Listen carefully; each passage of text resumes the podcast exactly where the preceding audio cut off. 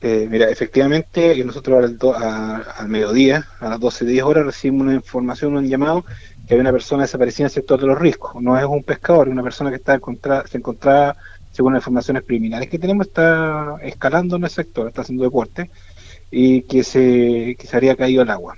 Eh, de inmediato activamos nuestro protocolo, enviamos a las unidades dependientes que tenemos y una patrulla por tierra a efectuar eh, la rebusca. Allá se encuentra también personal de carabineros, eh, botes salvavidas de Puerto Montt nos va a prestar ayuda, botes salvavidas de Puerto Varas también se dirigió al sector, y además el helicóptero Dofan, que está en la quinta zona naval, eh, está también efectuando rebusca en el sector.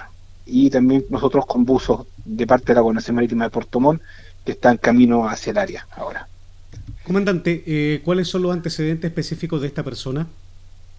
Eh, tenemos los datos de la persona, pero los voy a guardar mientras tanto. Eh, sabemos que una persona joven de 29 años que estaban efectuando con un amigo, están efectuando actividades en el sector.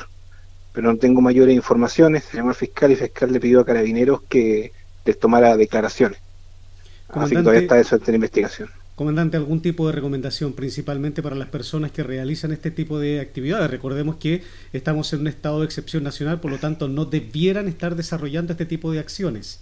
Efectivamente, eh, estamos en un estado de excepción constitucional, eh, están prohibidas las actividades recreativas en el borde costero y este es un tipo de actividad recreativa.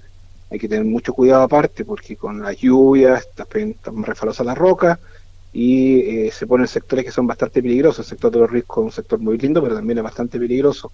Así que eh, le pido a la gente que por favor se mantenga en sus casas, como son las instrucciones que se han impartido desde que estamos con este estado de excepción.